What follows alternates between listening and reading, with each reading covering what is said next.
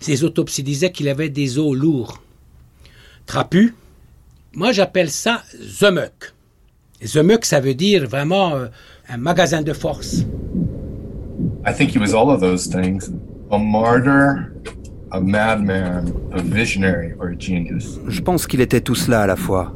Un martyr, un fou, un visionnaire et un génie. Chaque fois qu'on en arrivait au sujet des femmes, euh, les femmes qui accouchaient, il s'est mis en, en, inflammation et donc les autres considèrent toujours un petit peu qu'il était débordé par euh, ses sentiments. C'était un oracle. Who, um, was trying to tell his story to a world that Il voulait raconter son histoire. Mais on ne l'écoutait pas, ou on n'était pas capable d'entendre ce qu'il avait à dire. Dr. Semmelweis. He was so combative. He was so passionate. C'était quelqu'un de si combatif, de si passionné, si obsessionnel.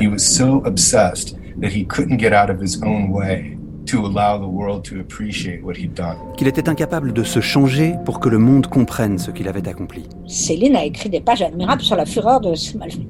Mais, mais Céline était lui aussi dans une fureur permanente. hein. Euh, il est fou, il y a une folie commune. the way he was treated, La manière dont il a été traité, by his, même uh, par ses collègues, colleagues, a été absolument tragique et honteuse. J'imagine sinon euh, malheureux. Des fois, je me demandais comment il a fait pour pas se suicider. Comment il a pu tenir. euh, Une série documentaire de Christine Le Cerf, réalisée par Anne Pérez Franchini. Il ne s'est jamais euh, écarté d'une destinée hongroise d'une certaine façon. C'est vraiment un de ces grands pionniers de l'histoire de la médecine, aux côtés de Pasteur et d'autres. quand il n'en pouvait plus, il arrivait à dire à son ennemi principal, vous êtes un assassin. En 49, vous avez tué 800 femmes. En 47, vous avez tué 650 femmes. Évidemment, c'était horrible à dire, mais c'était la vérité. La vérité, elle fait peur et elle dérange. C'était pas concevable. Donc, évidemment, qu'il va déranger. Il va déranger le sommeil du monde. Un prophète maudit. What is your name, sir? Ignaz. This is a beautiful name.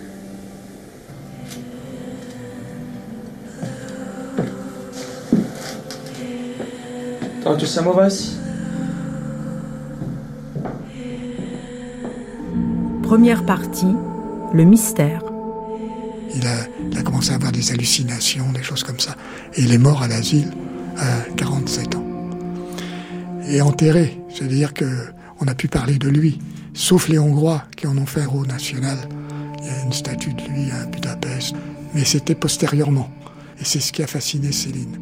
Ce qui a fasciné Céline, c'était un parcours humain de prophète maudit, si je puis dire, et, le courage de Semmelweis de se battre. I only ask that they wash their hands after they work with the cadavers. I am a doctor in this hospital and an instructor, and I believe that this practice will save lives. But this is not our way.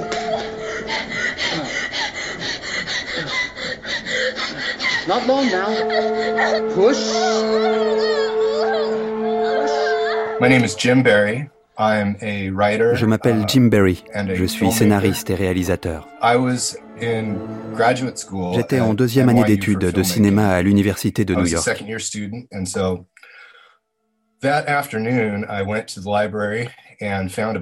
C'était un après-midi, j'étais à la bibliothèque et je tombe sur un livre intitulé Les hommes contre la mort. uh, C'était des portraits de médecins et de scientifiques qui avaient fait de and grandes découvertes. specifically, Semmelweis was one of these stories, and it just really L'une de ces histoires était celle de Semmelweis. Et ça a été immédiat, j'ai été complètement conquis. Cette histoire, il fallait la raconter. Il fallait que quelqu'un la raconte, peu importe que ce soit moi ou pas. Je voulais la voir au cinéma. and it started me on a, a real journey with Semmelweis through the years. Et c'est comme ça qu'a commencé cette longue traversée en compagnie de Semmelweis. And to me, as a creator, the character. Pour moi, en tant qu'artiste, uh, il doit y avoir dans le personnage quelque chose avec lequel je puisse me connecter. Et dans le cas de Semmelweis, c'est l'idée de quelqu'un qui était persécuté alors qu'il avait totalement raison de faire ce qu'il faisait. Il était violemment attaqué pour ses convictions. Et ça, c'était une idée vraiment très forte pour moi. Dr. Semmelweis.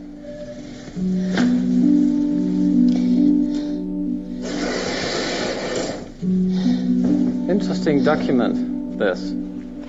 Your creativity is inspiring, but I'm afraid that I must turn a deaf ear to your speculations. You have a fanciful imagination, Doctor. You're a Hungarian, aren't you? The horror, the madness, the mystery. L'horreur, la folie, le mystère. Il y avait toutes ces choses génératrices d'angoisse, toutes ces choses qui font peur. Il était fondamental pour moi de trouver des images évocatrices parce que l'un des éléments les plus importants chez Semmelweis, c'est l'obsession. The women lying in are perpetually afraid as they watch the beds around them empty. Elizabeth Muller. If you set this brain of mine on fire, on my blood I yet will carry you. Et si tu mets aussi le feu à mon cerveau, je te porterai dans mon sang. Ce vers de Rilke a quelque chose d'incandescent. Littéralement, tu mets le feu à mon cerveau. Pour moi, ça traduit parfaitement la passion de Semmelweis et son obsession. Et si tu mets aussi le feu à mon cerveau, je te porterai dans mon sang. Please, Father, don't ring that bell anymore. I was inspired by J'étais très inspiré par David Lynch. Il fallait donc qu'il y ait une scène de cauchemar dans le film. Que j'ajoute au scénario des images qui terrifient Semmelweis. Il y a une femme en train d'être disséquée qui éclate de rire. Look at their faces.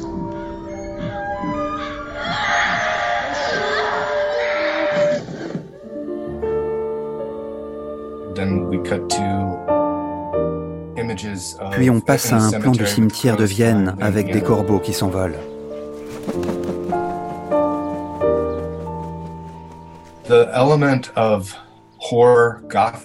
Pour moi, la présence de ces éléments empruntés au genre de l'horreur, uh, du gothique, les cauchemars et la folie, c'était fondamental. Parce que l'histoire de Semmelweis, c'est aussi celle de sa mort, très jeune, dans un asile. Mon film débute par un plan séquence à travers une grille. Il pleut, la caméra se rapproche, passe à travers les barreaux, et la pluie tombe très fort. Et le film commence. Dr. Semmelweis.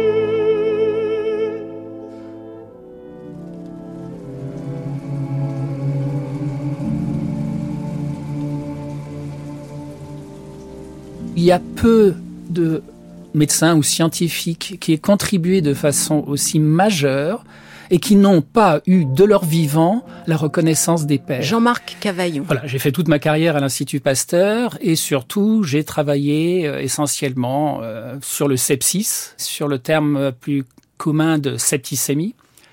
Et euh, je, je, suis fasciné par le, le retard à la reconnaissance. 2018, c'était le bicentenaire de sa naissance. On a inauguré dans de nombreuses villes des statues de Semmelweis. C'est fascinant, 200 ans après seulement. On, inaugure à l'OMS, par exemple, dans le hall de l'OMS, il y a maintenant une statue de Semmelweis depuis 2018. C'est unique d'avoir un personnage qui a effectivement eu une intuition de génie, qui a effectivement œuvré pour euh, la santé euh, des femmes et pour qui finalement, la reconnaissance ne viendra malheureusement pour lui qu'après sa mort. Je crois qu'il n'y a pas beaucoup de situations de ce genre. C'est un tragique. Il n'y a, a qu'en Hongrie qu'il a à ce point vénéré. Je suis psychiatre dans les milieux médicaux français, on ne le connaissait pas. Yves Bain. Et donc je me suis intéressé par le biais de Céline Semmelweis, parce qu'il faut savoir qu'il était très peu connu en France, Même récemment, il y a des tas de médecins qui ne connaissent pas Weiss. C'est quand même tragique de, de penser qu'il y a eu dans, dans l'histoire de la médecine des gens, Giordano Bruno a été brûlé vif. C'est qu'il y a eu des héros comme ça, des gens qui ont été qui ont été à l'avant-garde, qui ne le prétendaient pas d'ailleurs. Je pense pas qu'il était prétentieux. Il devait être plutôt humble, mais déterminé, courageux. Ça, courageux sûr. De quoi a-t-il été euh, victime? Johan Chapoutot. Il a été victime euh, de la connerie. De la connerie. Euh, en médecine plus qu'ailleurs, la connerie tue. Et Zemmelweis l'a dit d'ailleurs, il l'a écrit avec virulence, de manière véhémente. et la connerie, en l'espèce, c'est l'aveuglement et l'ubris de mandarins stupides qui étaient plus préoccupés de leur propre réputation et de leur propre position euh, universitaire et sociale que de quête de la vérité. Le parallèle qui s'impose, bien sûr, c'est celui de Galilée, euh, la, vie de Galilée, euh, une vie en quête de, savoir, de connaissance, de vérité, qui se heurte à une institution monstrueuse, en l'espèce la curie, les cardinaux, l'inquisition. la différence, c'est que Galilée a assez de, souplesse euh, pour euh, s'accommoder et faire un compromis avec ceux qui veulent le faire taire. Bon, et il s'en sort. Zemmelweis, euh, il peut pas. du point de vue scientifique, psychologique, il ne peut pas. après tout, Galilée, il s'occupait de planètes. C'est beau, mais c'est loin. Zemmelweis, il s'occupe de, femmes qui meurent en couche et qui continuent à mourir massivement dans d'autres institutions de délivrance. euh, en Autriche, en Allemagne. Il ne peut pas se taire. Dr. Semmelweis, childbed fever is a specific, non-contagious female illness. It is caused by cosmic, telluric influences and miasma. Sir, what exactly is a miasma? It is a noxious emanation. Influences not of this world not of this world and completely unpredictable, as I've told you.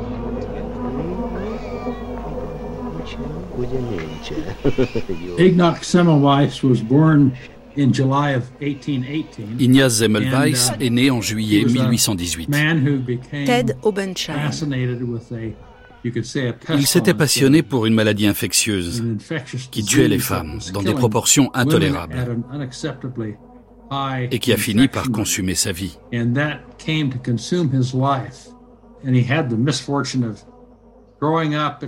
Zemmelweis a eu la malchance de vivre à une époque où il lui a fallu affronter une communauté scientifique encore coincée au Moyen Âge. Uh, Zemmelweis était un pionnier. Il essayait de sortir l'humanité de la jungle, des forêts. Et s'il n'y est pas parvenu, uh, c'est un peu de sa faute, à cause de sa personnalité un peu particulière. Mais c'est surtout la faute de ceux qu'il essayait de convaincre. Il est l'exemple parfait de quelqu'un um, qui a dû combattre l'Antiquité avec les moyens de la modernité il faut quand même avoir en tête qu'on est dans des sociétés pré-pasteuriennes. Nathalie Sage prend cher. Et qu'à ce titre-là, euh, on n'envisage pas forcément euh, la saleté comme un vecteur de maladie. Et on ne va jamais voir recommander de manière systématique, même dans les manuels d'obstétrique, de se laver les mains avant de faire un toucher. Et en fait, ce que vient de dire Semmelweis, c'est vous pouvez être des techniciens euh, géniaux, virtuoses, mais en fait, si vous vous lavez pas les mains, vous continuerez à tuer les femmes. Finalement, il apporte une réponse qui peut paraître euh, euh, totalement basique à un problème qui occupe des centaines de médecins depuis des décennies et des décennies. Et c'est peut-être en partie aussi ce qui fait que ça passe aussi mal parmi ses collègues. D'abord parce que c'est une manière de dire, bon, non seulement vous êtes responsable de la mort des patientes, mais en plus, vous êtes suffisamment idiot pour ne pas mesurer qu'un geste d'une simplicité absolue suffirait à régler le problème. Sans doute est-il arrivé un peu tôt. Scarlett Beauvalet. Il arrivait à un moment où on ne pouvait pas entendre cela, parce que les esprits n'étaient pas prêts. Les esprits n'étaient pas prêts parce que dire qu'un homme médecin allait transmettre alors qu'il est, il est, là pour sauver les femmes, qu'il allait transmettre lui-même la maladie, c'est quelque chose qu'on ne pouvait pas entendre. J'adore. Alors, c'est une phrase qu'on attribue à un médecin qui s'appelle euh, Charles de Lucas Meggs, à qui on attribue les, les propos, je ne sais pas si vraiment il les a tenus, mais il a dit, les médecins sont des gentlemen et les mains des gentlemen sont propres. Et je pense que ça résume un peu cette notion, c'est-à-dire qu'on ne peut pas imaginer qu'un médecin puisse apporter la mort, effectivement. Mais c'est aussi la réticence du monde médical et, scientifique à euh, ouvrir les yeux euh, face à une rupture conceptuelle. Ça a été une grande controverse, incontestablement, parce qu'il y avait vraiment des oppositions passionnelles et passionnées, euh, de pour et de contre. Toute innovation euh, implique une rupture. René Friedman. Puisqu'on va changer quelque chose qui existait. Donc il y a des réticences au changement.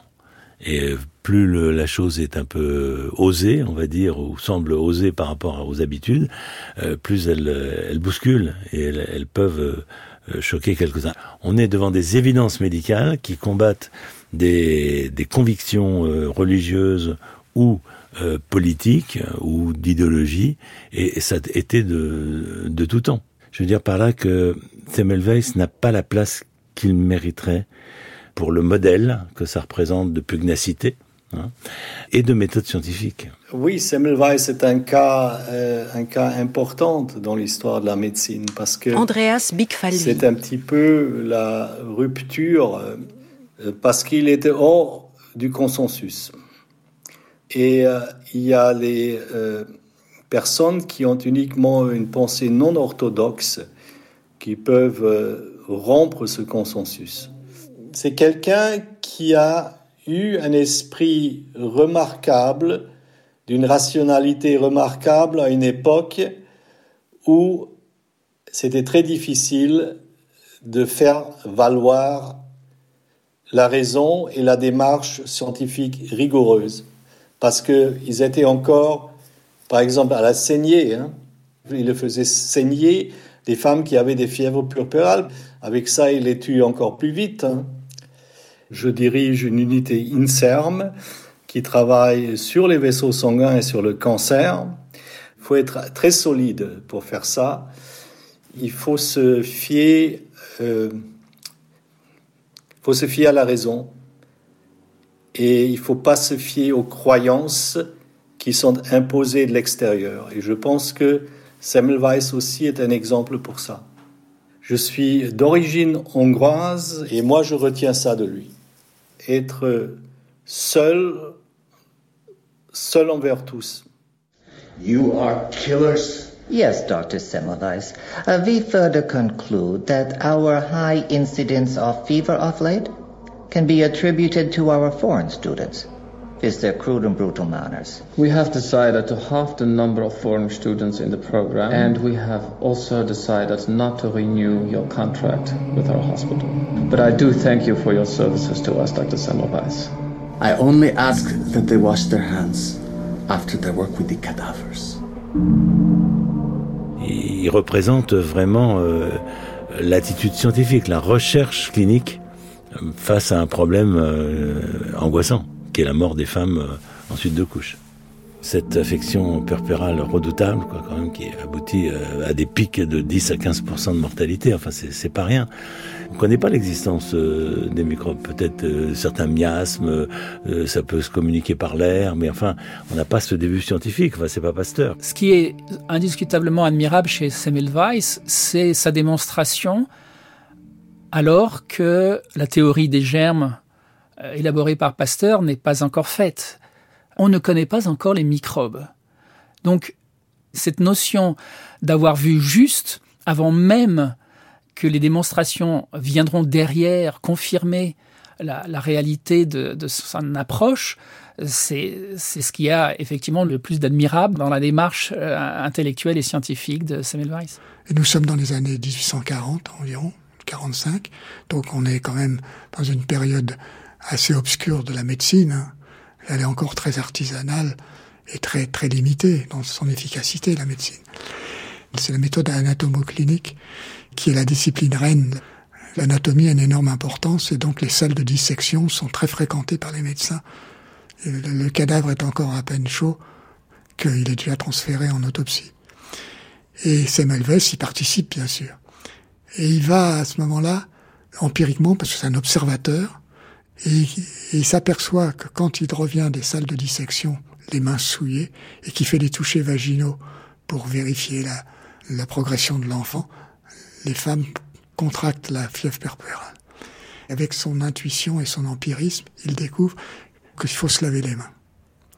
il institue un, un rituel qu'il oblige les étudiants en médecine et les médecins qui sont avec lui à, pratiquer, c'est-à-dire qu'ils se lavent les mains avec de l'eau de javel avant de pénétrer en salle de travail.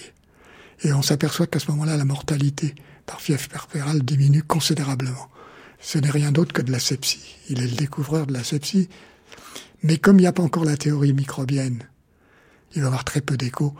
Et puis ensuite, ce sera Pasteur qui va récolter tout avec une méthode extrêmement scientifique et admirable du point de vue du raisonnement. C'est Pasteur qui va euh, rafler toute la mise. Il existe un film américain qui s'appelle The Story of Louis Pasteur, qui a été fait en 1936 et qui commence par un, meurtre, c'est-à-dire c'est un, un, père de famille qui tue le médecin qui a laissé mourir sa femme au moment de l'accouchement.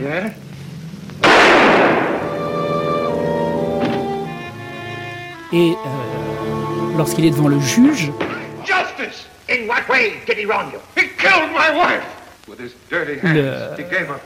le, père de, famille, effondré par la mort de son épouse, sort un document sur lequel il est écrit Docteur, médecin, ne soyez pas euh, des assassins, lavez-vous les mains. Et c'est signé Louis Pasteur. Louis Pasteur? Now, who is he? He is a menace to science. The shooting of Dr. Francois proves it. Now, monsieur, if Pasteur is allowed to continue, he will make the practice of medicine unsafe. C'est assez fascinant parce qu'en fait, ce film commence avec cette histoire, comme si c'était Louis Pasteur qui était le porteur de cette euh, idée qu'il fallait se laver les mains. Et cela illustre. Oh, monsieur Pasteur, it's the most fascinating. If you please, my dear. L'impact qu'ont les mythes par rapport à la réalité parce que en France, on a entretenu le, mythe du héros. Euh, Pasteur est un héros. Your Majesty, I have a surprise for you. Who do you think is here? I am most curious, Your Majesty. Who? Pasteur. Pasteur? Here at the palace? Yes. I sent for him. Le mythe Pasteur, la statue du commandeur. Sir Pasteur, you are wanted.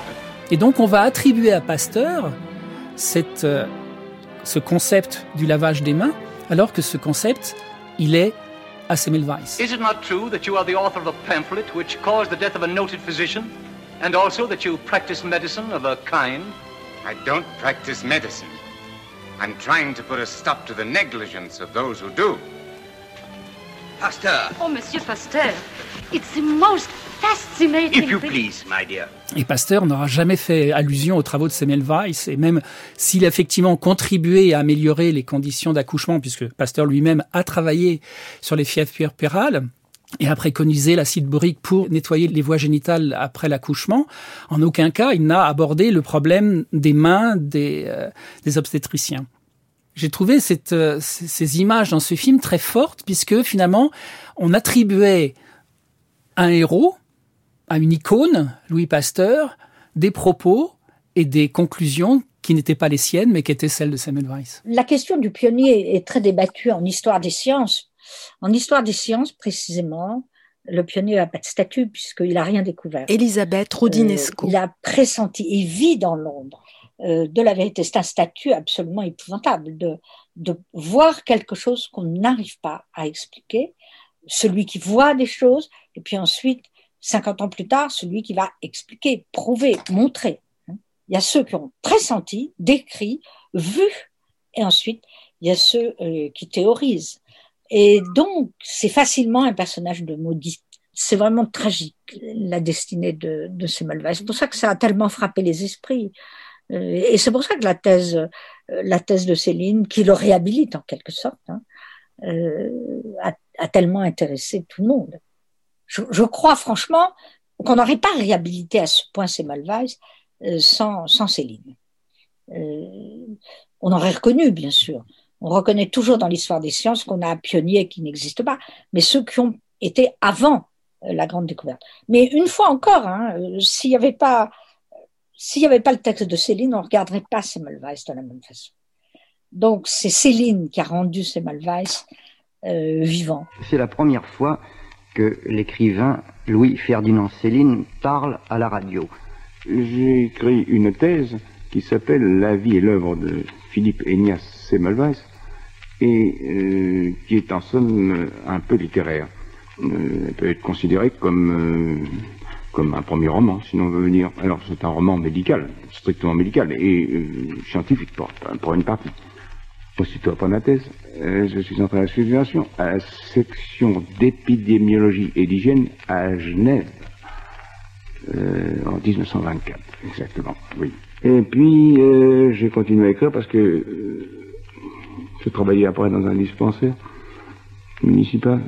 J'avais uniquement une vocation médicale je regrette euh, de l'avoir euh, un peu négligé. Je me serais livré entièrement à la médecine. Je n'aurais pas eu tant d'envie. Et alors, euh, je me suis livré à la, littérature et il m'en a coûté très cher. Ça rend la vie très compliquée. Ça m'a toujours été comme une espèce de, malédiction, cette affaire d'écrire. Il a écrit une thèse que je trouve magnifique. si les gens, ils ont qu'un livre à lire de Céline, ils n'ont qu'à lire Semmelweis. Pourquoi le lire? Parce que c'est une vraie fresque. C'est il a un ton hugolien, Céline. Et il a écrit euh, sa thèse avec une ferveur énorme. Donc, Semmelweis, il en a fait un grand personnage, épique, avec une thèse magnifiquement écrite, qui fait 120 pages, c'est pas un pavé, qui est une thèse littéraire, en fait. Et alors, il a écrit sa thèse euh, à l'instigation de Brindot. Il a eu la mention très honorable. Et c'est à ce moment-là que Brindot a dit à Céline, vous devriez écrire. Semmelweis était issu d'un rêve d'espérance que l'ambiance constante de tant de misères atroces n'a jamais pu décourager. Que toutes les adversités, bien au contraire, ont rendu triomphant. Il a vécu, lui, si sensible, parmi des lamentations si pénétrantes que n'importe quel chien s'en fut enfui en hurlant. Mais ainsi, forcer son rêve à toutes les promiscuités, c'est vivre dans un monde de découverte, c'est voir dans la nuit, c'est peut-être forcer le monde à entrer dans son rêve. Louis-Ferdinand Céline, enfin, qui s'appelait Des Touches à l'époque, euh, lors de ses études de médecine. David Labreur. On lui avait raconté une histoire à Céline. Il s'est pas renseigné euh, lui-même de prime abord sur euh, sur Semmelweis. On lui a raconté l'histoire. Deux médecins lui ont raconté l'histoire. Euh, Brindot, qu'il a rencontré à la maternité Tarnier, qui est son directeur de thèse, et Véron, qui était professeur d'obstétrique à Rennes. Ce sont ces deux médecins-là qui lui ont passer cette histoire. Donc on peut dire que là, c'est l'exemple type du mythe qui se transmet, de l'histoire qui se transmet, du récit qu'on se raconte de génération de médecins en génération de médecins. Voyez euh, cet individu qu'on n'a pas compris à cette époque-là, qui a été voué euh, à la folie, euh, qui est mort dans des circonstances affreuses. voilà. Et donc c'est un mythe effectivement qui se transmettait depuis la fin du 19e siècle. Par exemple, dans la, revue de vulgarisation scientifique Je sais tout, Metchnikov, qui est un savant de l'Institut Pasteur, un biologiste à l'Institut Pasteur, raconte donc ces martyrs de la science et Semmelweis en fait partie. Donc, l'histoire circule, l'histoire est connue. Et, donc, c'est euh, Céline s'est emparé de ce mythe, en a fait sa propre version. Après en avoir entendu parler donc par ces deux médecins, donc Céline se met à, faire des recherches euh, sur le personnage. Alors, il n'y a pas une bibliographie extrêmement épaisse. On est à peu près sûr qu'il a lu l'ouvrage de Sinclair, euh, qui est la, première biographie d'ampleur anglo-saxonne sur le sujet. On ne peut pas dire qu'il ait été extrêmement exhaustif. Il a sûrement lu des articles, des notices.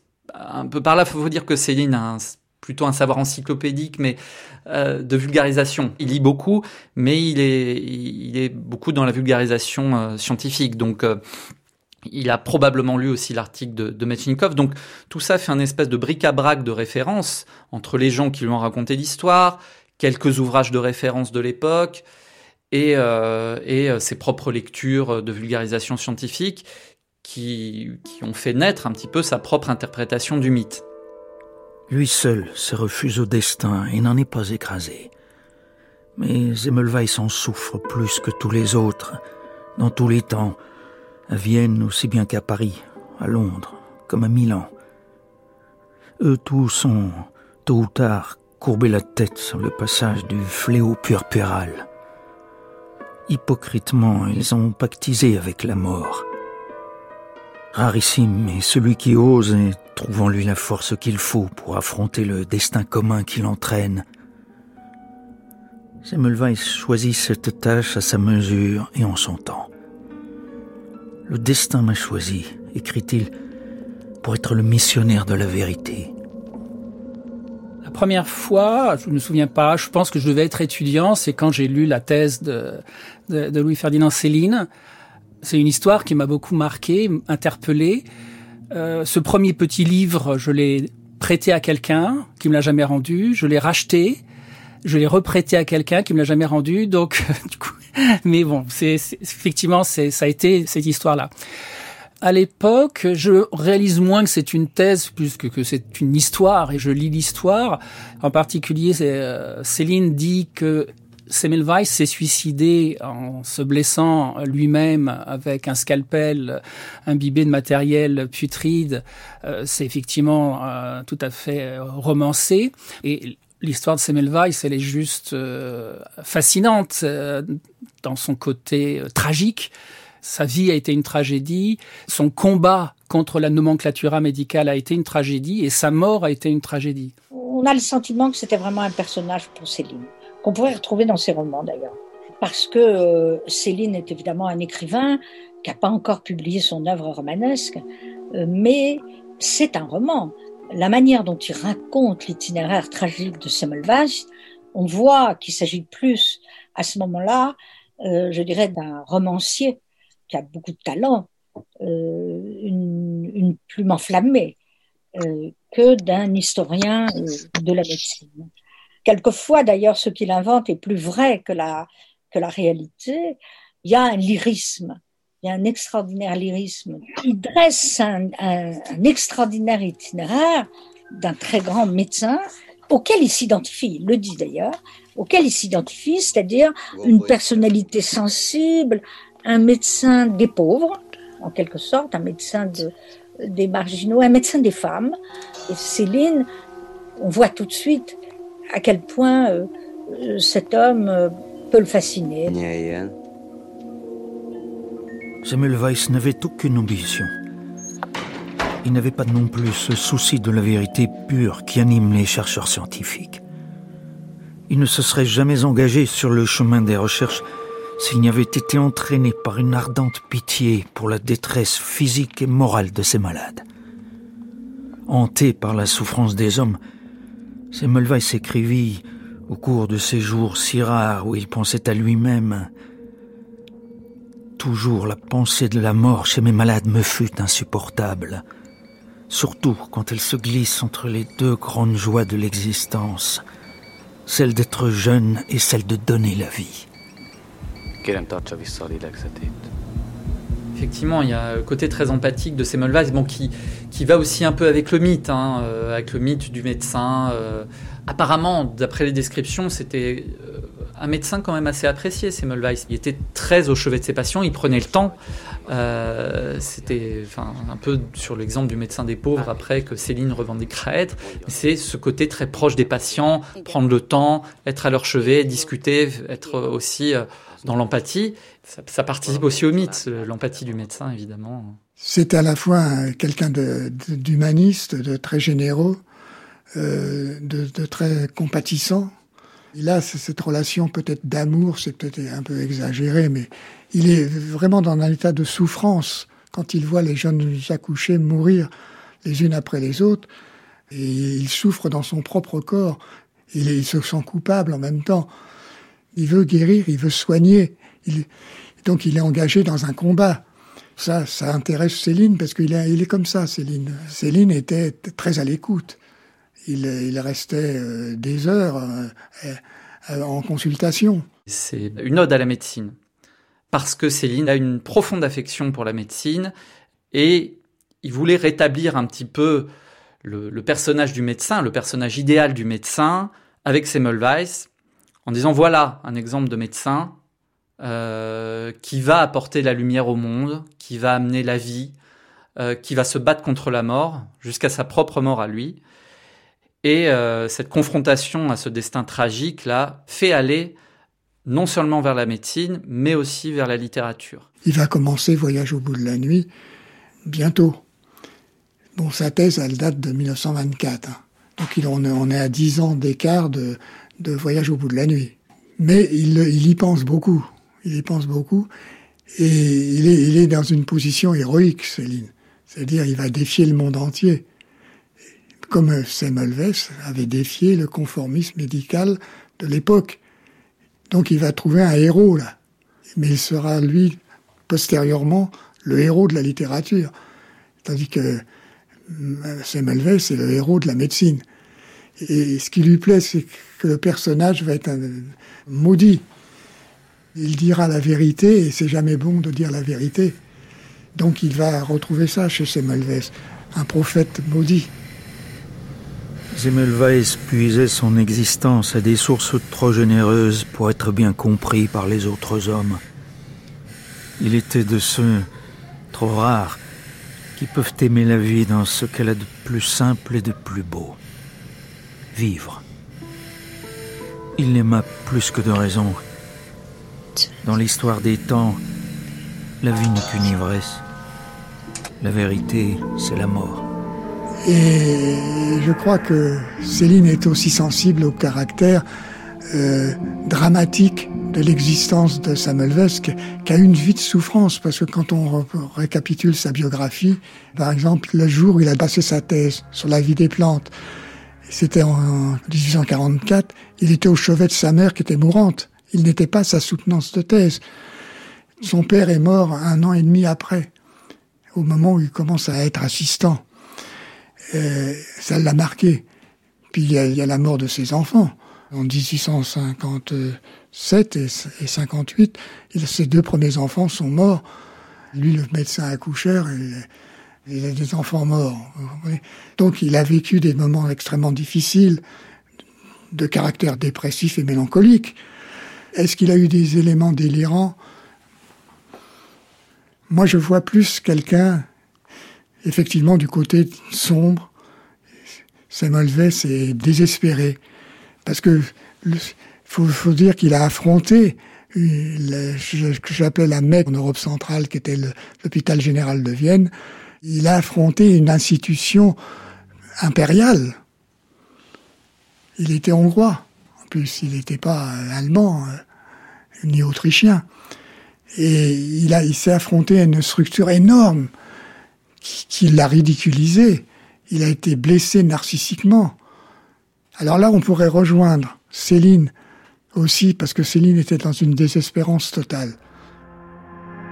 Semmelweis s'était détaché, lancé dans l'incohérence. Il avait perdu sa lucidité, cette puissance des puissances, cette concentration de tout notre avenir sur un point précis de l'univers.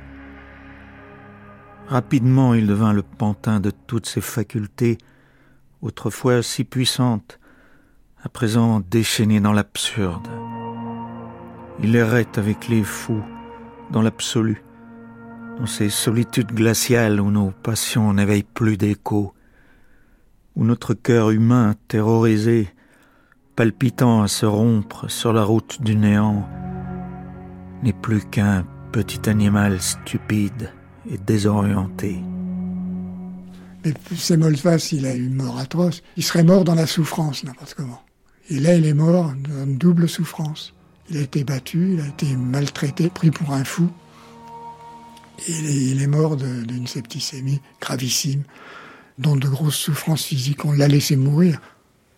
D'ailleurs, Céline avait donné les derniers jours de Semmelweis un extrait de sa thèse. Céline s'est identifiée totalement à cette mort atroce, et c'est pour ça qu'il a en particulier voulu réhabiliter Semmelweis.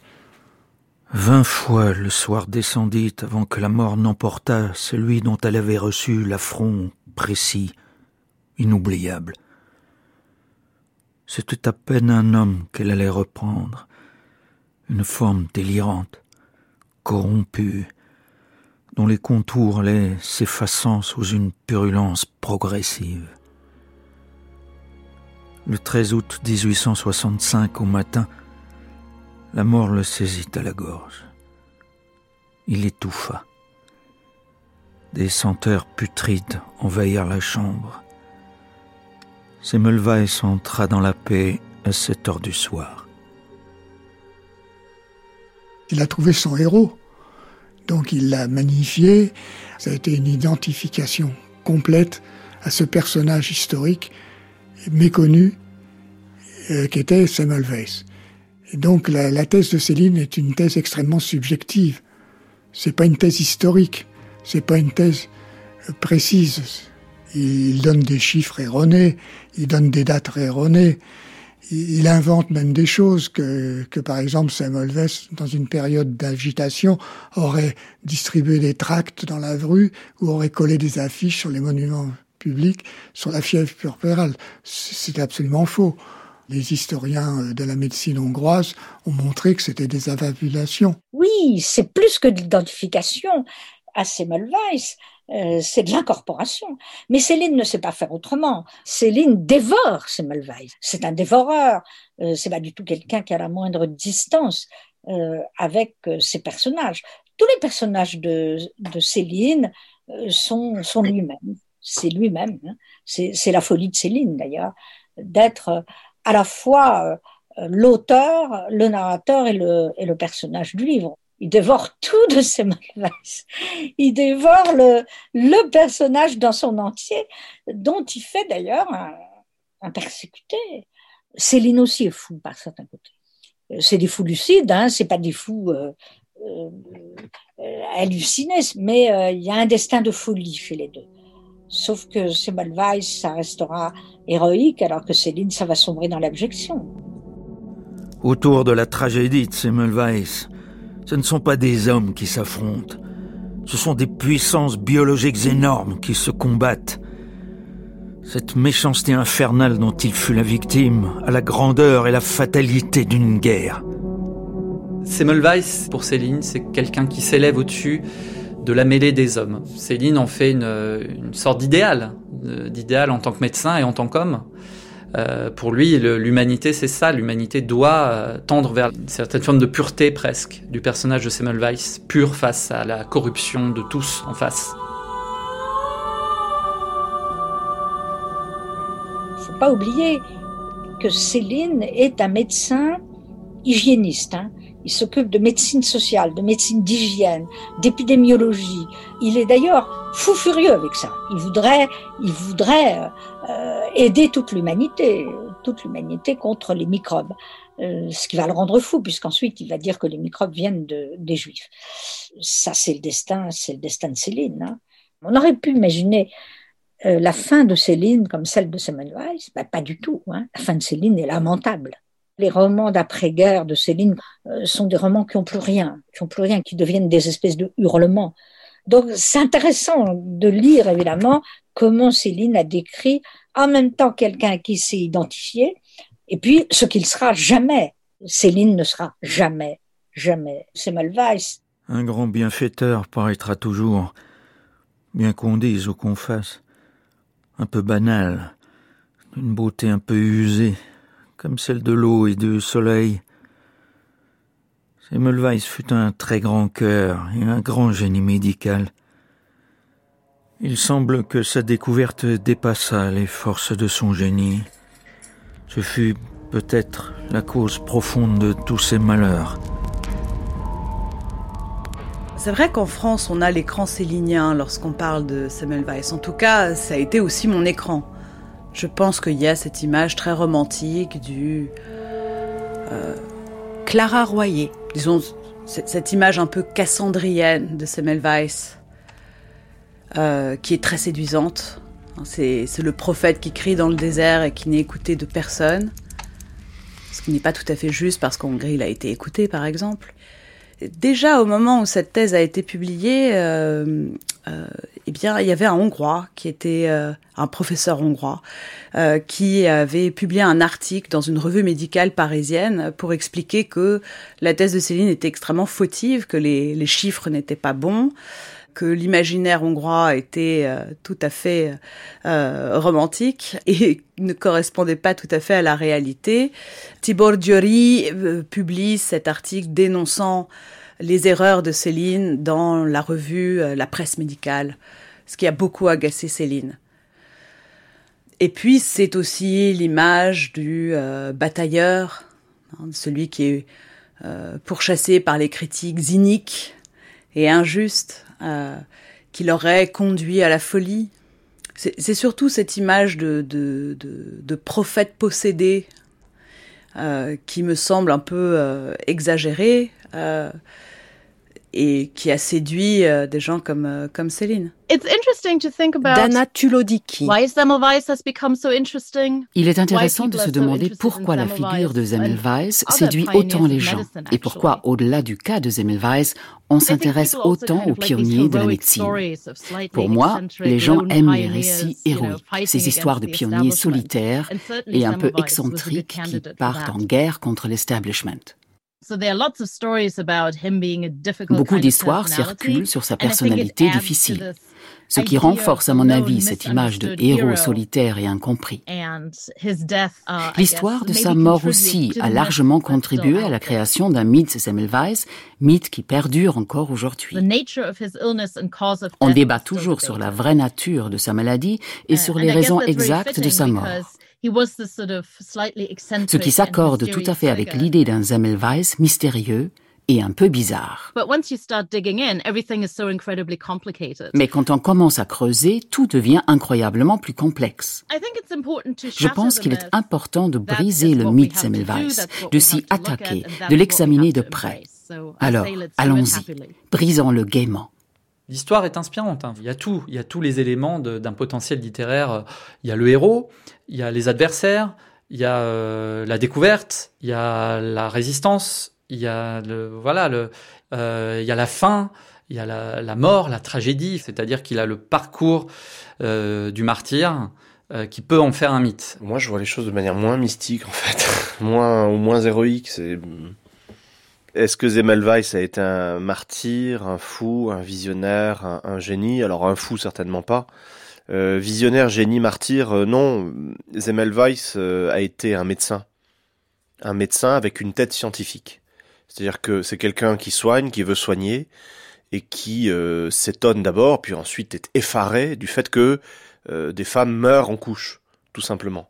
Et donc il se met en quête des raisons, de l'étiologie, comme on dit de cette, de cette surmortalité, c'est un médecin qui pense en scientifique et donc euh, il fait des statistiques et il se met en quête de la cause. Rerum cognoscere causas. Connaître euh, l'origine des choses, connaître la cause des choses. Voilà. Je ne pense pas que Ignaz Semmelweis est un martyr. Euh, Miklos de Samarosi. Il ne s'agit pas de Sainte Agathe à qui on arracha les seins pour qu'il renie sa foi. Est-ce qu'il était un génie? J'aurais tendance à dire que non plus. C'est pas Einstein avec une théorie bouleversée pendant un siècle ou deux l'humanité. Je n'utiliserai pas ces superlatifs.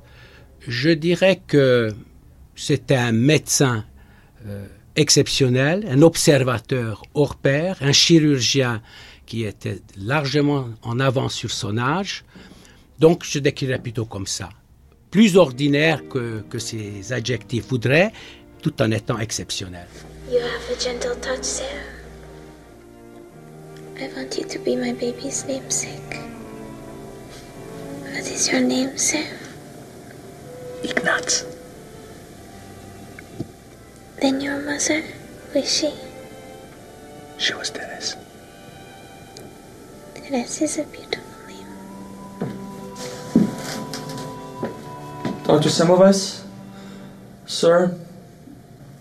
Not a single woman has showed symptoms of the fever in 24 hours.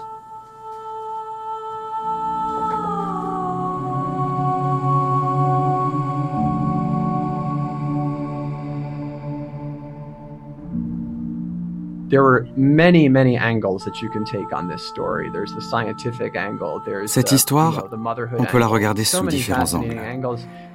Il y a l'angle scientifique, il y a celui de la maternité que je trouve fascinant. Il y a aussi sa propre folie. Ce n'est pas simple, vraiment pas simple. J'aime le fait que cette histoire ait autant de facettes.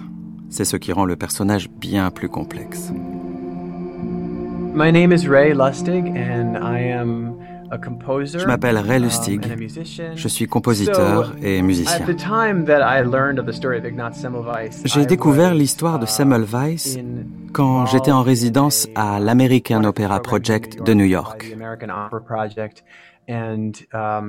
C'est là que j'ai eu l'idée de raconter l'histoire de Semmelweis sous forme d'opéra.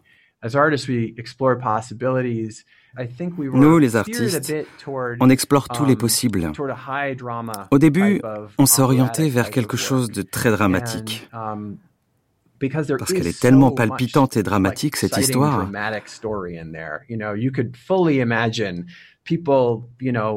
Il est facile d'imaginer des personnages qui se disputent violemment sur scène, des femmes qui hurlent et agonisent, des intrigues politiques qui se nouent entre les personnages, enfin, tout ce genre de choses. Mais finalement, on a opté pour une autre approche. On voulait quelque chose de plus intérieur, comme si on pénétrait à l'intérieur d'une conscience, dans la tête d'Ignace Semmelweis se demander quelle est sa perception du monde, sa façon de voir les choses. Je pense que c'était quelqu'un de très ambitieux et de très sérieux, quelqu'un de très empathique aussi, mais très sérieux, ambitieux et aventureux. Je l'imagine grand et fort, avec une voix plutôt de baryton, entre les deux, ni très aiguë, ni très grave, une voix ordinaire. J'ai vu les photos de lui. Je crois que c'était un colosse. Je crois qu'il avait une prestance, euh, probablement. Je le vois comme une espèce de force de la nature, qui avait une puissance de travail énorme et qui travaillait énormément. Il était vraiment médecin avant tout. Je vois un type dynamique, euh, cordial, euh, attentif et en même temps un peu trop impulsif sans doute quand il était un peu en contradiction avec les gens et qui ne facilitait pas la relation. Comme ça je le vois. Donc plutôt, plutôt sympathique, hein, mais un peu maladroit. Un peu ours des Carpates. Dr. Semmelweis, you don't know when to stop, do you? Your teachings, Herr Klein, are based on the dead bodies of lying-in women slaughtered through ignorance. I will put an end to this, this slaughter, murderer! murderer! I denounced you before God as a murderer! You are Neo! Neo! Neo!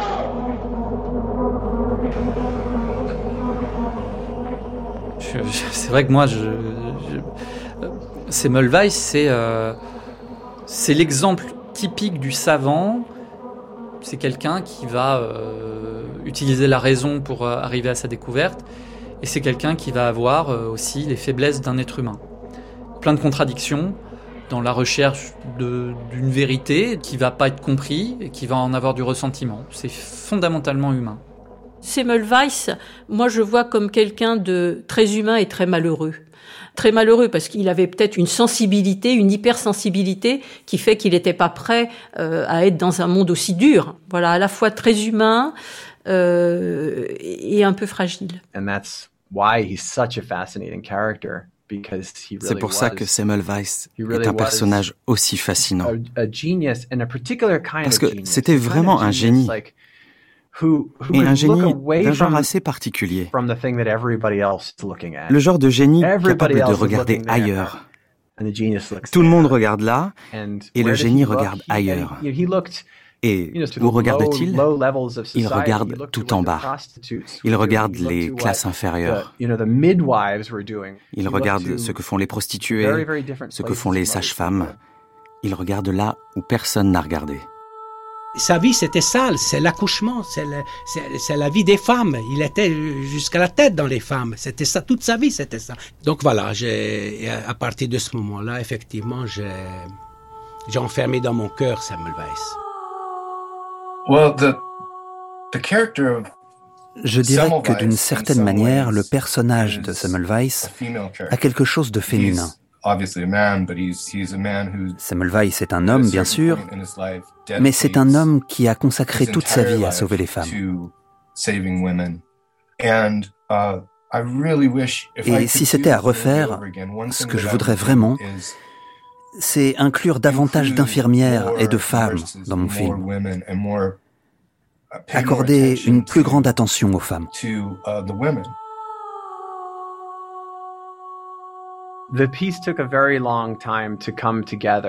Cet opéra a mis beaucoup de temps à prendre forme.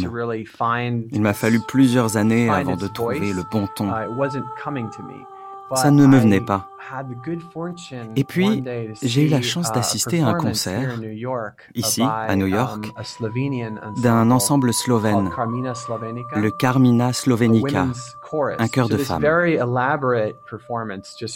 Cette performance très recherchée m'a complètement époustouflé. Je me suis dit, ça y est, j'ai trouvé ce que je cherchais depuis toutes ces années. La voix des femmes dans l'histoire de Semmelweis.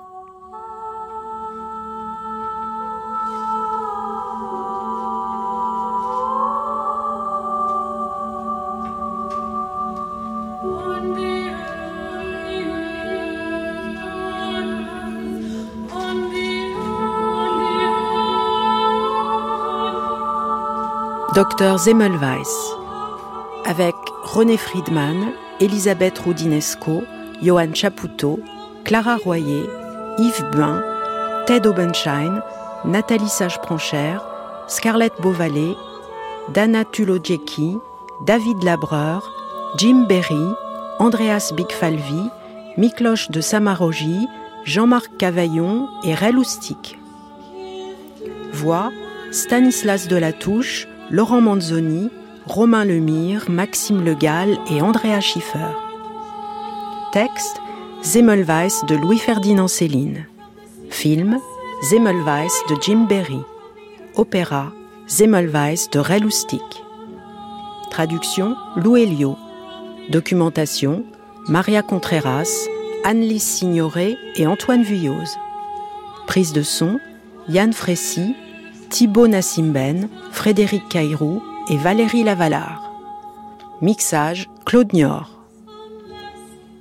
Une série documentaire de Christine Le Cerf réalisée par Anne Pérez Franquini. À demain pour la deuxième partie de cette grande traversée, Zemmelweis, la vocation.